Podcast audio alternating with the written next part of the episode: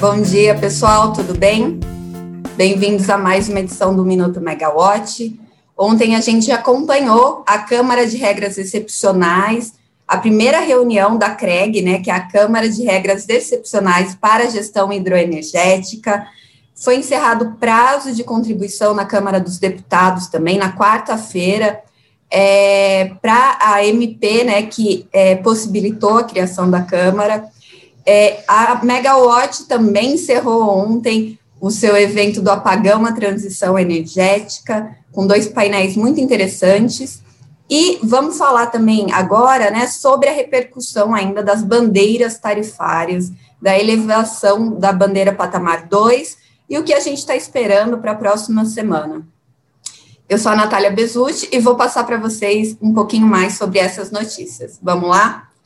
É, ontem, como eu já comentei, a Câmara de Regras Excepcionais para a Gestão Hidroenergética, mais uma sigla trava-língua aí para o setor elétrico, a CREG, é, que é o grupo interministerial criado para ampliar a governança sobre a gestão dos recursos hídricos, agora, né, é, nos reservatórios da, das hidrelétricas, com toda essa crise hídrica que a gente está tendo. Ela re, realizou sua primeira reunião, a reunião contou com o Tiago Barral, presidente da empresa de pesquisa energética, Rui Altieri, presidente do Conselho da Câmara de Comercialização de Energia Elétrica, além do Luiz Carlos Sioc, é, presidente do, do Operador Nacional do Sistema Elétrico, diretor-geral, é, do ENS, e também é, membros das pastas, né, da Casa Civil, Economia, Agricultura e Abastecimento, Desenvolvimento Regional e Meio Ambiente, mas essa, essa primeira reunião foi para nivelar um pouco o conhecimento de todos os participantes, né, de todas as entidades setoriais e autoridades do governo, sobre como está a crise hídrica no momento e quais as medidas estão sendo tomadas em cada, em cada área. Então, foi uma reunião é, mais para nivelar o conhecimento de todos, pelo que a gente apurou até agora, sem muitas novidades de novas medidas é, a serem tomadas é, na gestão dos recursos do, dos reservatórios das usinas. É, ainda falando né, da CREG, o canal Energia ele publicou uma matéria que fala sobre o, o fim do prazo de contribuição, é, do fim do prazo regimental, para que senadores e deputados apresentem é, emendas ao texto da CREG, e foram 248 emendas apresentadas, é, entre elas, tem é, uma que, que pretende limitar um pouco os poderes dados ao ministro de Minas e Energia, Bento Albuquerque, com a criação de um, é, de um comitê consultor executivo é, para o ministro, é, antes de deliberar que a, as medidas passem por esse conselho, né? Então, tenta limitar um pouco esses poderes. Também tem medidas para ampliar o, o número de participantes da CREG é, e, e, tantas outras, né? Mudanças relacionadas à contratação simplificada é, da reserva de capacidade. É, também tem medida para que proíbe a decretação de medidas compulsórias de redução do consumo ou suspensão do fornecimento. Vamos ver como é que vai, vai ficar esse texto final, como é que vai ser deliberado. Falando de um dos impactos né, dessa crise hídrica e motivo para a criação da CREG, é, o Rodrigo Polito conversou ontem com o presidente da Abrad, o Marcos Madureira, Marcos Madureira, que representa as distribuidoras de energia elétrica, e, na visão do presidente da Abrad, a elevação do patamar é, da bandeira tarifária vermelha 2, é, ela, ela dá uma sinalização é, exata para o consumidor, né, de como está a gestão dos reservatórios e acionamento de, é, de termoelétricas, apesar desse aumento de 52% no adicional da, de acionamento da bandeira, ele vê que isso é, consegue adequar o fluxo de caixa das distribuidoras, né, para esse momento, é, e também a, ajuda no, no, no volume de recursos que vão ser é, desembolsados com a geração. Antes, só lembrando, a aplicação das bandeiras tarifárias ela veio para substituir o que era custeado pelas distribuidoras. Então, as distribuidoras custeavam esse despacho termoelétrico adicional, e isso só era é, retornado a ela, né, é, pela tarifa do consumidor no próximo processo de reajuste tarifário. Então, às vezes demorava um ano e isso bagunçava o fluxo de caixa das empresas. Ontem a Megawatt realizou o último dia do evento do apagão à transição. A gente fechou aí o nosso primeiro evento, que começou com uma série de podcasts, são seis episódios, além de é, conhecimento, né, alguns verbetes aí para vocês saberem mais sobre a crise. É, então, a gente encerra essa série de conteúdos especiais com, com dois painéis muito legais. Um falou do, do livro do Bill Gates, é, com a Larissa Arayun, Ana Carla Pet, Pedro Rodrigues e Luiz Barroso. E o outro é, falou sobre práticas de, de ESG e também como a gente se adequa né, à transição energética, olhando as características do país. Nesse painel de ESG e características do planejamento, quem participou foi o Rui Chama, CEO da CETEP, é, Ana Beatriz Matos, que é super, superintendente na B3, e o Alexandre Ullig, do Ascende Brasil. Desculpa. É, o, o, legal, né, e foi um consenso entre os painelistas, foi que a, a gente olha muito para a Europa, para o modelo europeu dessas práticas e tenta replicar no Brasil, sem olhar as características que a gente tem no país e onde a gente quer chegar na nossa matriz.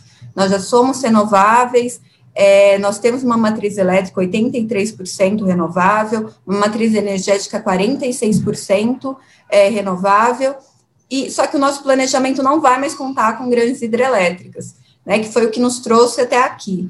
Então, é, é preciso né, olhar para o futuro, olhando essas particularidades em específico, e também é, onde as empresas podem mitigar as emissões de gás carbônico. Não necessariamente uma geradora de energia elétrica vai ter um maior impacto na geração de energia. Às vezes, ações sociais, ali, socioambientais no seu entorno, podem promover mais mitiga, mitigação do que olhar só para a geração de energia. Então, foi um debate muito legal, está lá na plataforma. Na abertura do, do painel, o Dirceu Amorelli participou também, ele é diretor da ANP, e ele falou que o gás natural vai ser um apoio importante para a transição energética, mas o próprio mercado de gás natural tem que fazer a sua transição. É, que envolve segurança jurídica, respeito aos contratos, para que ele possa se tornar um combustível de convivência no setor e não só um apoio para a transição, né? Um combustível que vai ficar para ajudar na menor redução de gás carbônico das emissões do setor elétrico. Bom, vamos falar de hoje. É, agora às nove, né, o presidente, o ministro de Minas e Energia, Bento Albuquerque, ele se reúne com o presidente da Eletrobras, o general Silvio Luna, é, lembrando que ontem, né, foi formalizado e acontece agora 9h50, a saída da, da Petrobras, do capital social da BR Distribuidora, a gente vai acompanhar e, e, publicar na plataforma para vocês acompanharem. É, a saída da, da Petrobras da BR faz com que hoje sejam ofertadas 436 milhões de ações, que correspondem a uma totalidade de participação de cerca de, de 37,5% no capital da BR Distribuidora. Então, a cerimônia aí do, da oferta das ações começa às 9h50, vai contar com o presidente da BR, Wilson Ferreira Júnior, e ontem o mercado reagiu muito bem ao evento de agora, é, da manhã, né?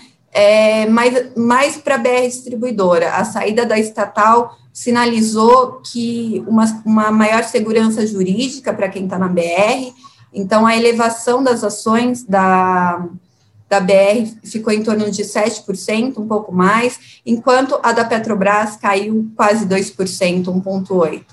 É, a gente vai acompanhar, como eu falei, e vocês acompanham na Megawatt, Hoje o ministro ainda se reúne com membros da indústria às 10 da manhã, né, como a Fiesc, e à tarde com a Beólica, lembrando que medidas estão sendo estudadas, né, pelo governo junto à indústria para deslocamento do consumo de energia fora do horário de pico, É, vamos ver o que está sendo tratado. O ministro falou que ele estava participando pessoalmente dessas reuniões, não só membros do, do Ministério de Minas e Energia. Então, continua esse trabalho.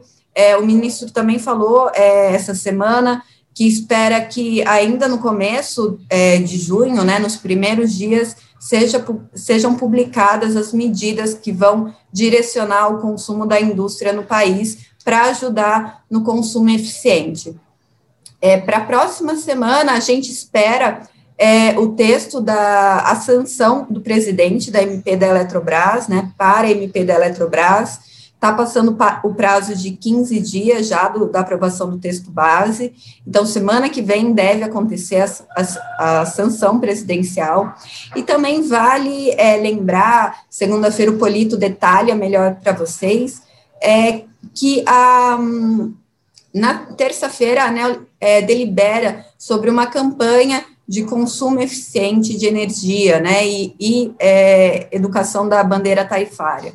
Quem acompanhou a série do Apagão à Transição, nosso podcast, é, ouviu que é uma medida muito semelhante lá em 2001, é, quando a Câmara de, de Recursos, né, de Gerenciamento da Crise é, do Racionamento estava à frente, então, é, é uma semelhança aí de 2021 com 2001, vale a pena acompanhar. E também vale a gente lembrar que a partir de segunda-feira o acesso a Megawatt vai ser apenas para assinantes. Então, se você ainda não fez seu cadastro, não procurou os nossos planos, entre em contato com atendimento@megawatt.energy para saber um pouquinho mais e continuar tendo acesso, né, às notícias, dados e análises do setor elétrico. Bom, é isso. Obrigada, gente. Boa sexta, bom fim de semana. Semana que vem, Polito está de volta. Até a próxima.